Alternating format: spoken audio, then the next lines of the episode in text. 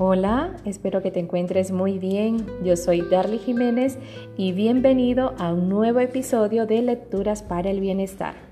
La lectura del día de hoy se titula Animarse a volar. El autor es Jorge Bucay.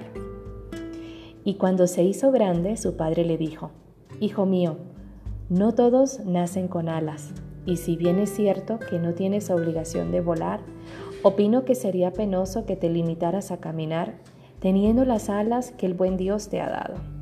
Pero yo no sé volar, contestó el hijo. Ven, dijo el padre.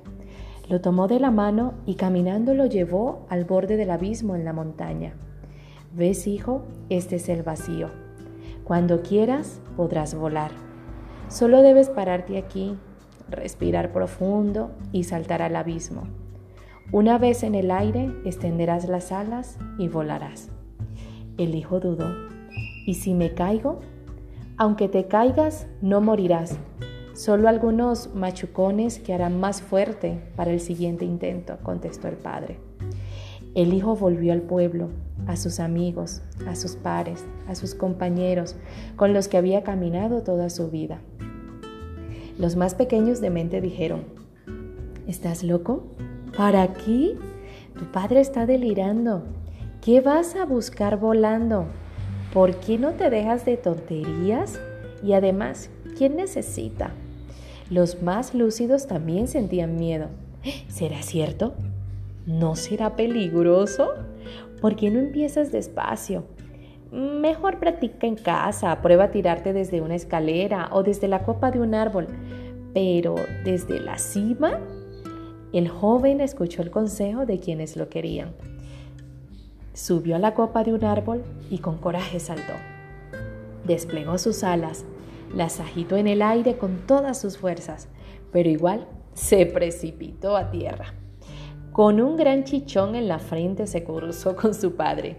Me mentiste, no puedo volar. Probé y mira el golpe que me di. No soy como tú. Mis alas son de adorno, lloriqueó.